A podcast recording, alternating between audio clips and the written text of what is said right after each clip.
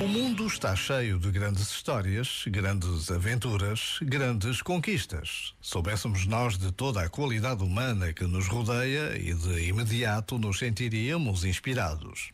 A nossa sorte é que o podemos fazer realmente.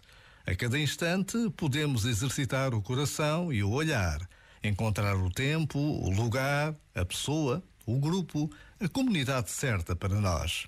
E, assim, aproveitar a conexão com o outro para reforçar laços, nutrir o coração, resgatar a esperança e recuperar forças.